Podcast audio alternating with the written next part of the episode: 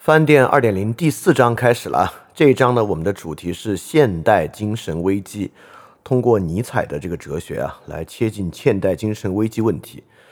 但是第一期啊就很奇怪的，通过尼采切近现代精神危机，不靠哲学，不靠心理学，不靠这些东西，而需要依靠的是什么呢？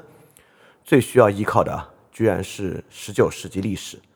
所以第一期我们就来说明这个问题。为什么十九世纪历史这样一个看上去和现代精神危机可能缺乏实质性关联的内容，确实透过尼采理解现代精神危机的真正核心和真正关键的过程？精神，精神，一种莫大的诱惑，好像我们失去一切，依然可以靠其寻回本源自我；也好像我们失去一切。凭借精神，就可反戈一击。一场两千年来不倦的戏法。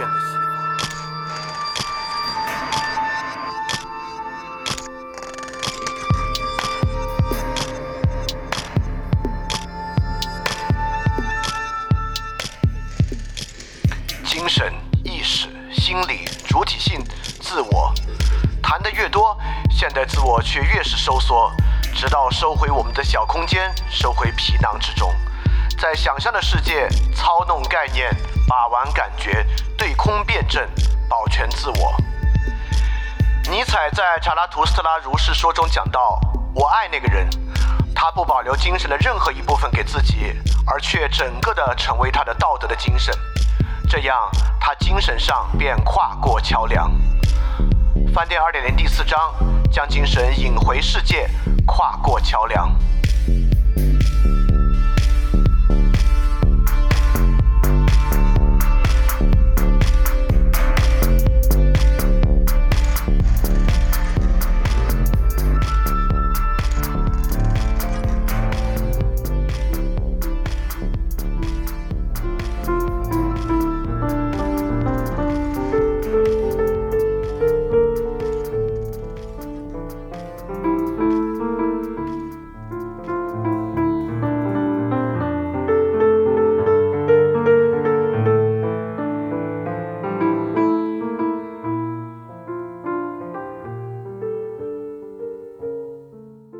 期二点零主体节目都配有讲义，讲义可以在 flipradio.dot3adisc.dot.com 下载。然后，如果你听到节目之中听到一声钟声的话，就代表讲义需要翻页了，跟讲义一起看更加方便。大家周一晚上好啊，欢迎收听新一期的饭店二点零节目，我是李厚成。今天呢，又是这个饭店二点零历程中的一个里程碑的一天啊。今天我们正式开始饭店二点零的第四章，终于艰难的。讲到了第四章，因为每一章越讲越长，越讲越长。第三章的第一部分我们就讲了三十六期啊，刚刚讲的这个东汉结束之后，不知道还要讲多久呢。但不管怎么说啊，我们终于挪到了第四章了。第四章是很多人都非常期待的尼采以《查拉图斯特拉如是说》作为核心文本的讲述。但是大家应该也能感觉到啊，我们越往后讲这个核心文本在里面可能占的分量越来越没有那么重要，而是倾向于把这个问题讲得更大、更综合一点。而不是一个文本精读，文本精读部分的极致呢？我们在哲学研究那一次已经讲过了。那么整个第四章的题眼叫做“现代精神危机”。现代精神危机呢？我们之前在这个精神工作在现代马克思韦伯部分，其实已经作为关键词数次提到过了。在马克思韦伯论述中啊，现代精神危机始于祛魅理性的时代。在祛魅理性的时代呢，过去时代构建在神学或者在其他社会啊，构建在这个社会大传统中主体价值上的那个价值共识，那个根本的价值基准抽掉了。在那个根本的价值基准抽掉之后呢，整个社会陷入了一种所谓的精神危机的状态。这个危机呢，在马克思韦伯这里被称为祛魅，或者被称为价值预设；在尼采这里呢，被称为上帝已死。当然，尼采上帝已死这个论述呢，应该会更加有名一些。所以说，就是在这之后啊，我们之前啊被神学或者在我们这边被儒学和社会大传统所兜住的那个精神世界，呃，慢慢瓦解。就是在这个情况之下呢，我们当代人越来越多的去求助各种心理学啊，像冥想啊、瑜伽这样的灵性知识和灵性体验，对这些东西呢产生了浓厚的兴趣。而不管这些知识啊、体验啊多么丰富啊，好像都不足以完全解决我们的问题。在我们整个与社会与他人共同相处的过程中啊，实际上呃问题还是非常高发的。我们今天写的那篇文章，其实关于这个青少年自杀现象呢，就能看到这其中呢可能就是这个问题的一个方面。因此啊，整个二点零第四章，我们的核心呢就是讨论现代精神危机。但是这个讨论方式啊，绝对不会是心理学式的讨论方法，它会完全偏离，或者不叫不用偏离这个词啊，它与一种心理学式的这个对这个问题的进入会有彻底的区别和不同。这个一会儿呢，我们还会详细说到。在正式开始之前啊，我们一起来思考这样一个问题。就是尼采的特殊性，呃，十九世纪有大量的哲学家，我们一会儿会包括思想家，我们一会儿会提到啊。但尼采在里面其实是挺特别的，呃，尼采呢，既被普通公众广泛的认知，也在哲学史中呢被各个思想家非常的重视。海德格尔非常重视尼采，呃，列奥施的老师非常重视尼采。重视到啊，有点教条主义式的，这尤其是早期啊，接受尼采的地步。这这不是我评价的，是他自己说的啊。包括福柯特别重视尼采和尼采的研究方法，德勒兹呢也特别重视尼采。这只是我提到的几位而已啊。实际上，尼采对于二十世纪的思想界的影响可以说是无远弗届。那么，尼采为什么有这样的重要性？我觉得呢，这是一个挺值得考虑的问题。因为这个问题的简单回答就是说，那当然是尼采厉害喽。尼采是因为他很厉害，所以有这样的重要性。但这个东西呢，有点以果为因，对吧？那我们就要去问了：尼采为什么这么厉害啊？那为什么这么厉害呢？这个问题就有各种各样不同的解答方式。那么有一些解答方式呢，你可以把它当做天才来看待，或者呢，你把尼采以做这个精神分析的角度啊，来分析他的早年历程，来看出他的这种决定性的，呃，与过去断裂的态度是如何产生的。但今天呢，我想用另外一个方式来解释这个问题啊，就是尼采为什么这么重要，以及尼采为什么这么厉害。我们从尼采哲学的一个特点进入，这个特点呢，大家其实是知道的，应该也都听说过。这个呢，就是重估一切价值，就是某种程度上说，尼采是一个重启的意味很强的哲学家，其中很重要的重启啊。尼采重启了西方哲学自古以来的理性传统，在《悲剧的诞生》里面啊，尼采认为一切问题和罪恶的根源没有“罪恶”这个词啊，罪恶是我开玩笑的，一切问题的根源就是苏格拉底，是苏格拉底与古希腊理性传统是一切问题的根源。那尼采呢也强调重估一切价值，尼采本身有强烈的反基督教、反道德的色彩，所以说就像他自己说，他是用锤子来做哲学的，而不是站在前人的传统。基础之上来做哲学的，尼采的哲学啊，看起来与他所处的时代似乎有非常巨大的断裂啊，但其实我们进入到细节发现，其实也当然是有前后延续的关系啊，包括跟叔本华的延续啊，跟朗格的延续啊，与这个达尔文的延续等等的。但不管怎么说，与他过去的哲学家有很大的不同，尼采的哲学是有强烈颠覆性的。好，我就一点不卖关子啊，来揭晓这个答案。就为什么尼采这么重要，以及这个重要性背后所藏的这个颠覆性在哪里啊？这个颠覆性的根源来自于尼采所处的时代。当然啊，这也没什么难猜的。我们今天这个节目叫做《站在永恒的十九世纪》，那么当然这期节目我们主要讲的呢就是十九世纪。尼采因为生活在一个非常特殊的时代，这个时代赋予了尼采哲学这样的特殊性。它是如何一个特殊的时代呢？我们可以从尼采哲学的又一个概念。来，呃，思考一下这个概念就是末人。尼采有个重要的概念啊，就是形容他所在时代的市民阶级以及这种市民的意识形态和思考方式为末人。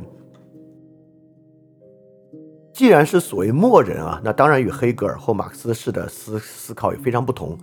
那在黑格尔与马克思的看法之下，在历史走向最终的辉煌和那个至高的终点之前啊，当然是不会存在什么末人概念的。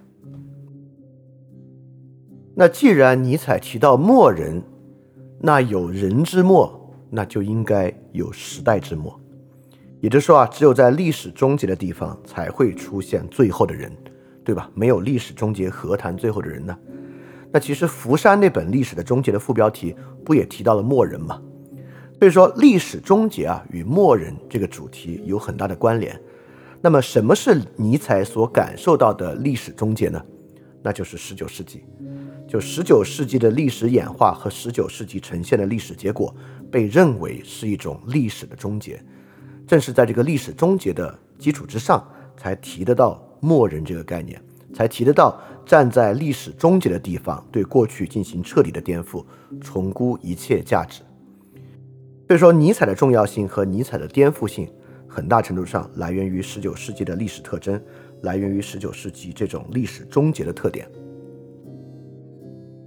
好，因此理解尼采和理解尼采的历史背景呢，就与理解十九世纪有脱不开的关系。那么，为什么我们整个第四章啊要从十九世纪开始讲，就是这样的一个原因。好，这个入手的方式和问题意识讲出来了。那我们先回到这个精神危机，往前来说几句。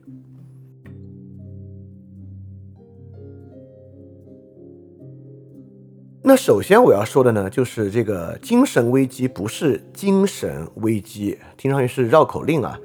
但说的呢，就是精神危机不因为我们的精神出了问题，因为精神的对象呢，要么是生理性的精神病学的研究对象，要么只是心理学的对象，我们的意识、我们的认知。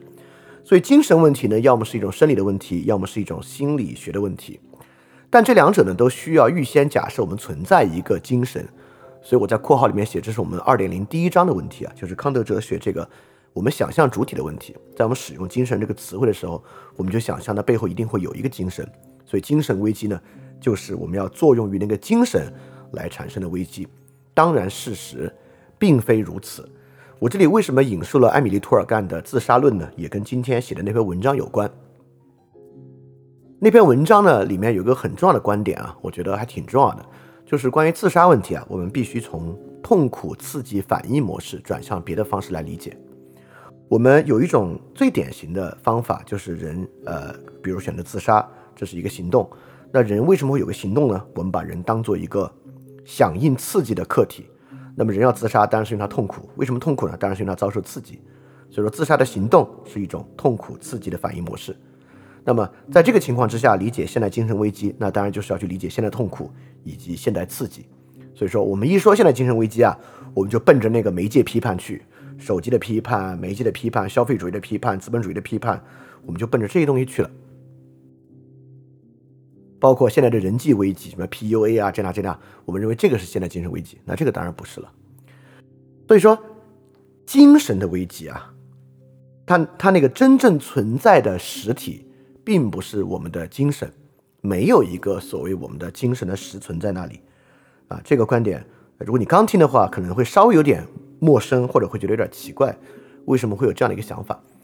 但如果你已经听过了二点零的第一章和第二章呢，那这绝对不会是一个呃让你觉得陌生的观念。它首先呢就来源于康德对于我们虚构主体的反思，也来源于维特根斯坦对于语言游戏的认识。当我们讲精神问问题的时候啊，他一点没有在说，首先呢有得有一个指物对象精神在哪里。那么我们依然要把这个问题说得更明白一点啊。那精神危机何以叫精神危机呢？那我们就关联到第三章最后一期我们刚刚讲过的，那精神危机当然呈现为精神客体的危机，是精神客体与我们的社会出了问题，才会有精神危机。什么是精神客体呢？普通的客体啊，就是那些自然物，比如说石头啊、树啊、原子、电子啊，这些是普通的客体。什么是精神客体呢？就是那些根据我们的想法和观念被建造出来的东西，比如说国界、护照、法律、货币等等等等的，这些呢是精神客体。就是这一步转化挺重要的啊。我们在讲精神，那指的呢不是每个人都有一个精神。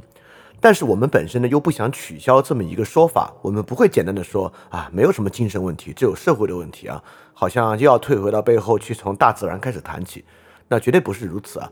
那我们讲到精神的时候呢，其实是有实际的对应物可以去谈的，所以从心理学和灵修的那个对象自我精神转到精神客体的关注和讨论上，我觉得呢这个这一步的这个视角转换啊，是要慢慢去习惯、慢慢去熟悉的。那其实翻译二点零第三章呢，我们整个就是在熟悉这样的一种看法和谈法，对吧？这就有点像涂尔干所讲那个东西啊。那涂尔干认为自杀来源于什么呢？自杀来源于个体啊与社会整合和社会规制中间所产生的巨大矛盾。这个呢，我们就能够把精神问题和精神对象联系到一起，就是促使我们能够谈论精神问题的原因，是因为这些由人的精神和意识、概念、观念所构造成个体中间的张力和冲突。所以说，精神问题本身啊，并不直接关心人的痛苦问题。虽然最后被感受的情况呢，存在一定的痛苦，但是如果要分析这个问题啊，你无法从痛苦溯源。从痛苦溯源就是什么呢？其实就是刻舟求剑，对吧？你产生了痛苦，你就从产生痛苦的那一刻，然后从你的生活往外延去想，那肯定是跟这痛苦相关。我跟这房子的问题，我跟消费的问题，跟钱的问题，跟父母的问题，这个呢，其实就是一种刻舟求剑的思路。那我们分析精神问题，我们要找到这个危机产生的社会根源啊，其实重要的呢就是去研究精神课题啊。当然，这个观点蛮复杂的，它不可能这么两三句话就明白为什么精神课题。但我觉得，如如果你对这个感兴趣呢，你可以去听二点零第三章的最后一期。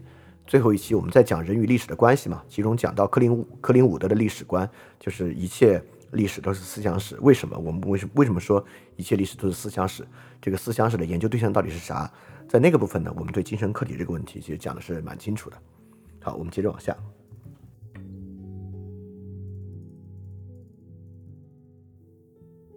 那么第二个值得谈的问题呢，就是为什么我们要强调精神危机这一点？呃。呃，首先啊，把今天的问题总结为精神危机呢，是挺合今天这个心理学的流行的。但很明显，我们这里讲的精神危机跟心理学其实没什么关系。但其实今天啊，这个社会上也有很多思潮把这个危机和问题理解为完全是别的东西。比如说，完全不是所谓的精神危机，它就是技术的危机，是工业的危机。像工业党的人就会认为啊，那么你们现在所感受到的社会问题，完全是因为工业不够发达，技术不够发达引起的。只要这个可控核聚变搞定了。一切问题都会解除，对吧？这个可不是我瞎说的，很多人真的这么想。比如说，今天还有很多人都会认为啊，这些问题其实都是钱的问题，是贫穷的问题，是社会不平等的问题。所以，现代危机是什么精神危机呢？精神危机才是对他的一些就是偏移，对这个核心问题的逃避。核心问题是分配危机啊，是这个资本主义危机。所以，只有资本主义的不良分配解决了，一切问题都可以解决啊。所以，不用去考虑精神。考虑的呢是这个阶级斗争。当然啊，比如说我们也可以说，今天的很多问题都是现代生活方式浪费和消费的问题啊，是这个剧烈的环境危机。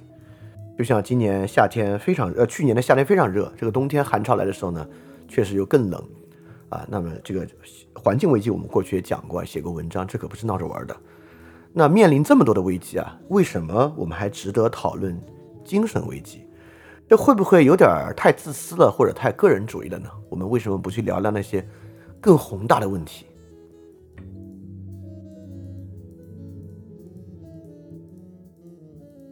但就是因为啊，这个人啊，与其他动物有一个最本质的区别，当然就是我们的意识了。我们有复杂的意识，而动物没有，所以说精神呢，在人这里是一个很特殊的现象。呃，精神问问题和精神危机一再被提到啊，或者被当做我们去重视的一个事儿，有各种各样的方向。我现在呢，把几个呃比较容易误导性的方向拿出来，就这几个方向，它不是我们要讨论的精神危机，但是呢，它是我们讨论的对象。这是啥意思？我们一会儿讲。我先说几个，这几个很容易理解，大家一听就明白，也是平时听的最多的。呃，对于精神问题啊，或者精神危机，有一个最粗暴的视角。就是把人的想法观念分为对的观念和错的观念，所以精神危机和精神问题呢，就是大家的想法不一样，只要想法一样了，没有分歧，问题就解决了。对这个社会的精神危机啊，就是不管因为什么原因，因为人愚蠢的原因，因为他想欺骗人、逐利投机的原因，因为他被其他人洗脑的原因，因为被 infiltrate 的原因等等等等，各种各样的原因。我们大家偏离了那个正确的想法和观念，所以精神危机体现为这个社会缺乏对于那个唯一正确观念的认识和服从啊，所以只要那个分歧解决，问题就能解决。这是很多人对于精神危机和精神问题的一个视角和看法。但这个看法，我相信听饭店的人应该不会这么想。但是呢，这依然是要去处理的一个问题，也是尼采去处理的一个问题。说到十九世纪来讲啊，这不就是德国精神问题非常重要的一个角度嘛？好，这个我们之后再慢慢来讲。第二个对于精神问题的视角啊，我管它叫佛教的精神问题视角。你看，佛教的精神问题视角是这么讲的：佛教同样也认为，问题呢，当然都是人的实的问题，是这个精神的问题，就是所有这些问题啊，都是可以在精神层面被消解的啊。一切问题，你对于一切东西的看法和问题，都来源于贪嗔痴，来源于你的执念。所以，那可不，所有问题都是精神问题嘛？它不会是经济问题，不会是技术问题，而是你的执念的问题。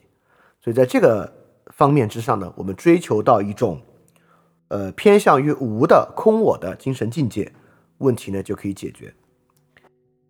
今天呢，在瑜伽、冥想啊等等这个意识形态和操练方法背后的世界问题的精神化，走的呢就是这样的一个思路。好，这是第二种啊，也是我们很熟悉的。当然啊，这跟尼采也大有关系。尼采对于虚无主义的论述，虚无主义的最高形式呢，就是佛教的虚无主义。第三种精神危机呢，就是更典型的今天的心理学意义上的精神危机的视角。心理学呢，当然也认为啊啊，一切问题呢不会是经济问题、技术问题，而是精神问题。因为在心理学的某种意义上啊，它是用机械论的方法看待人的嘛。对于心理学的视角呢，人其实是一个感受的。受体对吧？人作为这么一个精神的受体啊，所以关键呢就是人的感受和理解是什么样。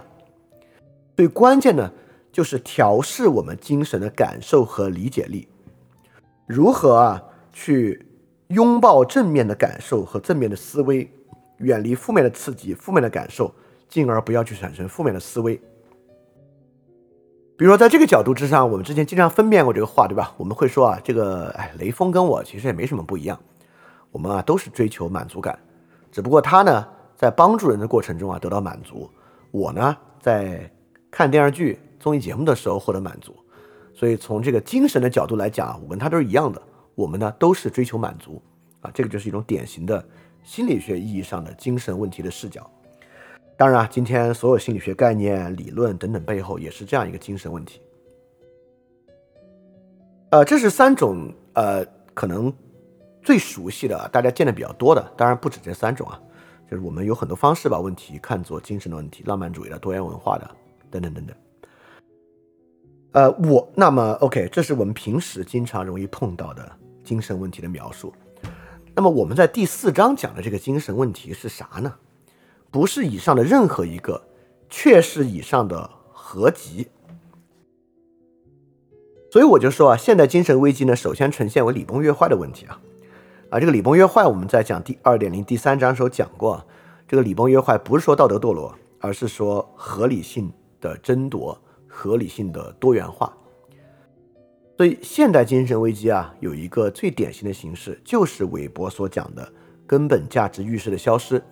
在根本预价值预设消失的基础之上，我们就进入了海德格尔所言的存在的巨人之争，我们就进入了这种互相争夺合理性、争夺承认的这么一个地步。因为没有任何一种以上没有任何一种精神问题的视角是一种根本的精神问题能够取得全社会的根本共识，所以在这个情况之上，我们进入到这种。精神合理性的争夺，就是存在的巨人之争的层面之上，这就构成了我们现在的精神问题。所以，精神问题是以上问题的一个合集，指的就是这么一个事儿。我们要来解决的就是这个。好，这个事儿我们为什么要从精神的角度去解决呢？我为啥不干脆变成一个工业党啊？我说，之所以有巨人之争，还是因为匮乏。这个社会可控核聚变只要一解决啊，能源危机解决，财富无限增长，就没有这些危机了。我为什么不从这个角度来谈这个问题？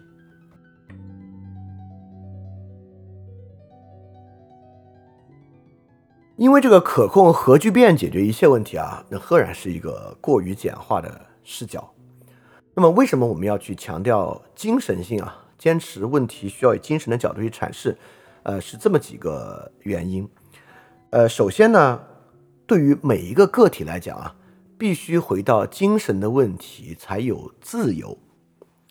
这就是康德论述的。你看啊，不管是经济决定论，这个钱、阶级、地位、屁股决定你的脑袋，还是技术决定论，技术想象决定了你的脑袋，还是任何的决定论，任何的决定论都不认为人存在这个自由，但只有康德认为人存在自由。康德不认为我们可以去接触任何决定论，因为二律背反等等等等的。康德对自由的证成，这当然是一个特别重要的问题啊！就如果你对这个感兴趣，可以去听这个翻练二点零的第一章。因为有决定论，我们如果一旦有任何决定论啊，我们不就回到刚才的第一种精神问题了吗？就是承认那个真理嘛，就看你认不认识那个真理了。当然没有那个事儿啊，根本，呃，不是说你看这里要区分，不是说我们应该有自由，这里不是说。我们讨论精神问题和精神危机是应该有自由。这个世界上明明有真理，我们非要就不认那个真理，我们就非要求自由，不是啊？在康德的意义上啊，其实说的呢是我们不得不自由啊，不得不自由，很大程度上也是尼采很重要的一个论题。就因为人的精神结构是以二律背反作为基础的，所以说他就是自由的，他想不自由都不行。啊，这是第一个。第二个呢，就是在这种精神自由的情况之下啊，我们才就是这个这一章的内容啊，才对听的人有用，因为这才照应到听的人所要去面对的生活抉择中，面对的实际的生活抉择，而且这个生活抉择呢是精神性的，不是功利主义的，因为纯功利主义的理性呢也会有某种，它不叫决定论吧。它至少在短期的利益计算上，它是有最优解的，对吧？或者说，在一个博弈中，它是有纳什均衡的。那有短期的可算的最优解，或者有纳什均衡的基础之上呢，我们也很难讲我们能够有什么选择。你的选择呢，就是一个经济理性选择，其实是锁定的。但只有回到精神的意义之上呢，听这个内容的每个个体啊，才能够意识到自己的选择。好，这是第二个特征。第三个特征呢，也是一个实然的特征，就是啊，现在精神这个事儿还真就是特别受重视，也特别受关注，尤其在一个移动互联网的时代。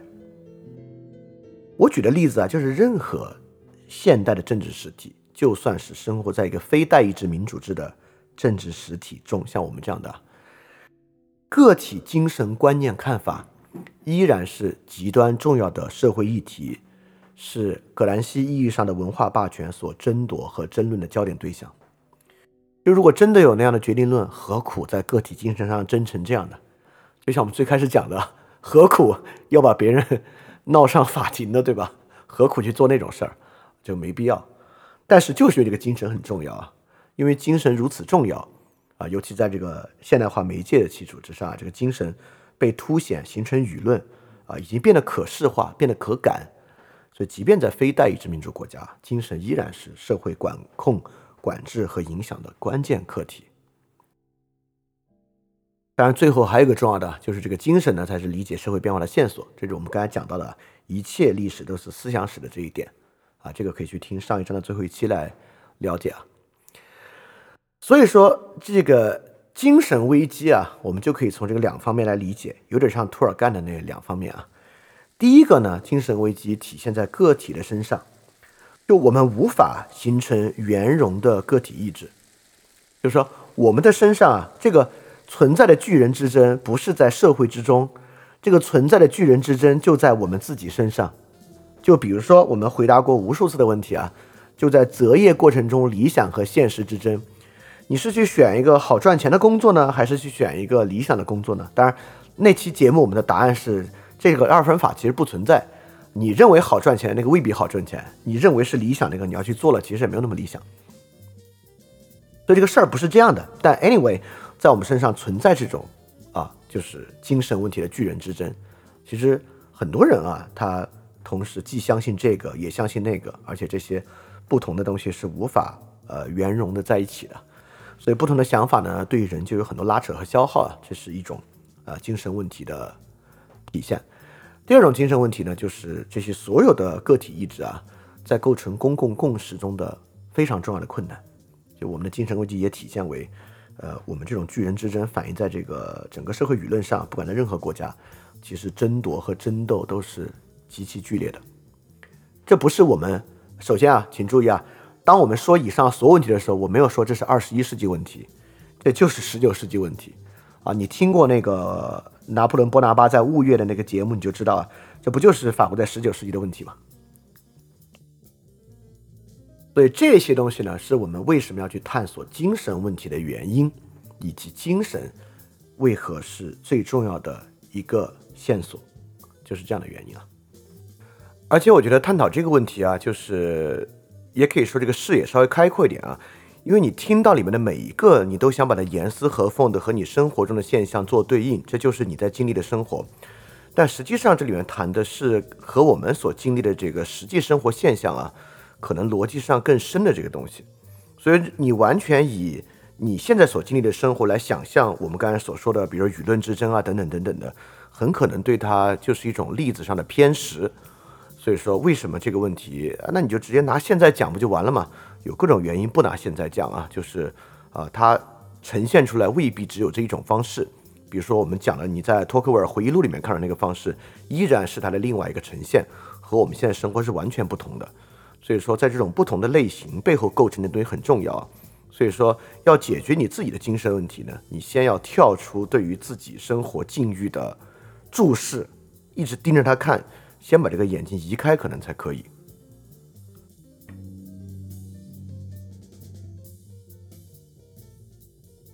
所以说，从这个视角上啊，这个第四章现代精神危机其实是啥呢？我就是在做这个 PPT 的时候，我就感受到了，这不就是个人主义和平民社会的第二第二次演绎吗？就他使用的方法、论述问题的视角啊，这个角度，跟我们那个个人主义和平民社会这个专题几乎是。一样的方式和一样的方向，甚至我认为个人主义和平民社会这两个关键词，在整个第四章里面也会反复经常的出现。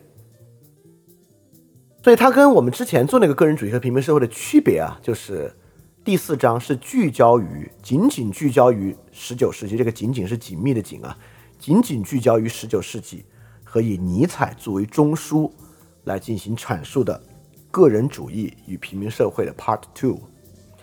呃，很多人听到这个应该是开心的，我自己也是开心的，因为个人主义和平民社会是呃，真的挺多人都挺喜欢的一个系列，说明那个系列的谈法和那个系列照应问题的方式是大家感兴趣的啊。那么我我认为，呃，如果你对个人主义和平民社会是感兴趣的，那你应该对即将到来的第四章呢也感到兴奋和呃也能够对它有一定的期待吧，因为它会与个人主义和平民社会非常像，你可以把它看作一个更聚焦、更紧密、结构更好。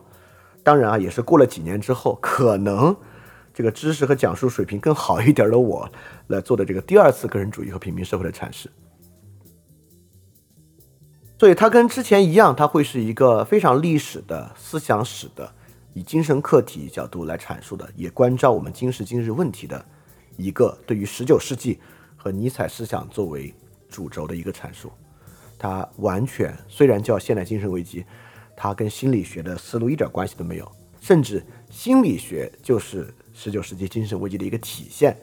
心理学在这里呢，被当做一种病症，而不是解决疾病的方法来看待。好，那么为什么要讲精神而不是别的？精神在这里面的特征和重要性是什么？我相信就讲清楚了。那我们呢，现在需要再讲另外一个问题了，那就是我们念念叨叨、念念叨叨、念念叨叨说了这么久的。这个十九世纪为什么这么重要？十九世纪凭什么是一个核心和关键？二零二二年我们成功了，非常感谢大家。去年是饭店脱离大额赞助者用 Pay 创模式运营的第一年，这一年在大家的 sponsor 下，饭店成功的不需要任何广告、定制节目等收入方式，维持了非常纯粹的创作。我能够有这样的创作条件啊，我是深感幸运的。延续这种创作方式，高强度的为大家提供各种内容啊，是我个人很大的一个荣幸。所以在新的一年啊，也希望继续能够有大家的支持，在 p a t r o n 和爱发电赞助饭店的创作，大家量力而行就好啊，还是优先自己的生活。如果你希望赞助饭店，可以在 Show Note 找到链接的地址。非常感谢大家了。